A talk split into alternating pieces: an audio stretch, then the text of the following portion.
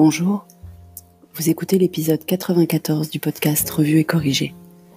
Cet épisode est tiré d'un billet du blog publié le 26 mai et s'intitule Réouverture des IKEA. D'ailleurs, j'ai appris hier soir dans le quotidien qu'on peut dire rouvrir ou réouvrir. Les deux sont corrects apparemment. Réouverture des IKEA donc. Vous allez souvent chez IKEA? Pour Petit Homme, c'est mieux que Disney. Enfin, je crois. On l'a emmené chez Disney que tout petit, il n'en a aucun souvenir. Hier donc, IKEA rouvrait ses portes à Bordeaux, et je crois même dans toute la France. On préfère généralement y aller à l'ouverture, mais ça n'était pas compatible avec mon emploi du temps boulot, donc on est arrivé dans le parking un peu après 13 heures. Première découverte, ils ont fermé le parking couvert. C'est devenu le lieu de file d'attente, avec l'équivalent de potelet de création de file en aéroport, créé avec du ruban rayé blanc et rouge très accueillant. File d'attente donc, énorme. Ikea a manqué à beaucoup de monde, pas qu'à nous. Et on avance dépité vers le début de la file, en se disant qu'il y a quand même une chance sur deux qu'on ne soit pas parti à temps pour le rendez-vous chez le dentiste de Petit Dôme, qui nous obligeait à repartir à 15h au plus tard. On est sorti d'Ikea avec toute notre liste, et plus, comme d'habitude, à 14h10. Comment se fait-ce, me direz-vous?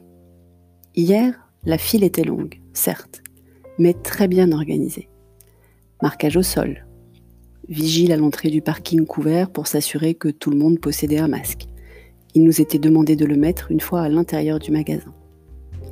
Vigile avant les portes, avec accès à un compteur de personnes à l'intérieur. Le quota max était apparemment de 510 clients. Vous avez l'habitude d'aller chez Ikea? Même à 10h du matin, notre horaire habituel, c'est blindé.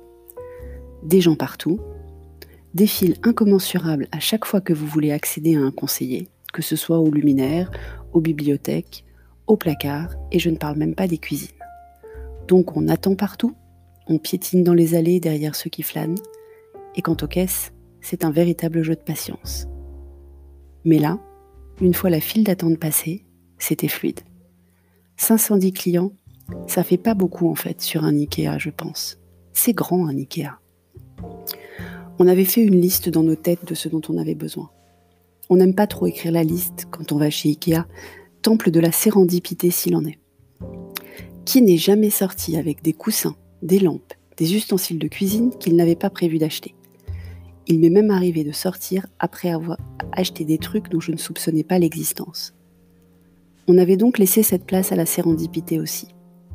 Et on en a un peu profité mais un peu seulement. Si les allées étaient quand même plutôt dégagées, on avait le rendez-vous dentiste à ne pas rater, et on était paniqué à l'idée de refaire une demi-heure de fil aux caisses. On n'était pas les seuls à faire différemment et moins flâner. Des familles, des couples avec femmes enceintes, des couples, des gens qui avaient l'air seuls, mais s'étaient peut-être répartis les tâches. Tout le monde était concentré. Focus, on dit maintenant. Nous, on s'est répartis les caisses parce qu'aux caisses rapides, il limite à 15 articles. On avait petit d'homme pour faire l'aller-retour entre nous deux, passer la carte Ikea Family, la carte de paiement, les sacs bleus. Ça va durer alors? Si les mesures de distanciation sociale, terme faux ami s'il en est, perdurent, nous allons durablement changer nos façons de consommer. Je suis convaincue que le showrooming va mourir par exemple. On ne flânera plus dans les magasins sans acheter. En lèche-vitrine sans acheter peut-être encore un peu. En revanche, le repos pour Research Online, Purchase Offline a sans doute de beaux jours devant lui. Le full digital aussi, bien sûr. Les magasins vont devoir se réinventer, et pas qu'au niveau de la gestion des files d'attente, métier compliqué et peu maîtrisé par de nombreuses enseignes qui n'avaient aucun problème à la création de foules désordonnées, signe extérieur de leur succès. IKEA avait déjà dans ses gènes le cheminement dans un seul sens, la sérendipité propre à ces bacs stratégiquement placés avec des achats d'impulsion, que celui qui n'a jamais craqué me jette le premier plaid, et est donc parfaitement adapté à ces nouvelles pratiques. Sans doute la raison de notre très agréable expérience d'hier, où même les 25 minutes d'attente avant d'entrer ne nous ont pas pesé tant que cela. Ils ont même pensé à mettre la file bien à l'ombre. Pour les commerces de quartier, les enseignes de mode, même celles de produits high-tech, c'est sans doute plus compliqué à imaginer. Les surfaces sont peu adaptées, les rayons disposés pour d'autres usages, les sens de circulation désordonnés, les mises en avant d'achats d'impulsion rares. Le métier des prochaines années qui a de l'avenir? Architecte d'intérieur spécialisé retail. Les formations vont fleurir. Merci de m'avoir écouté. Si vous écoutez sur Apple, n'oubliez pas de laisser un commentaire avec vos 5 étoiles. Et sur toutes les plateformes de balado-diffusion, abonnez-vous et partagez. À bientôt.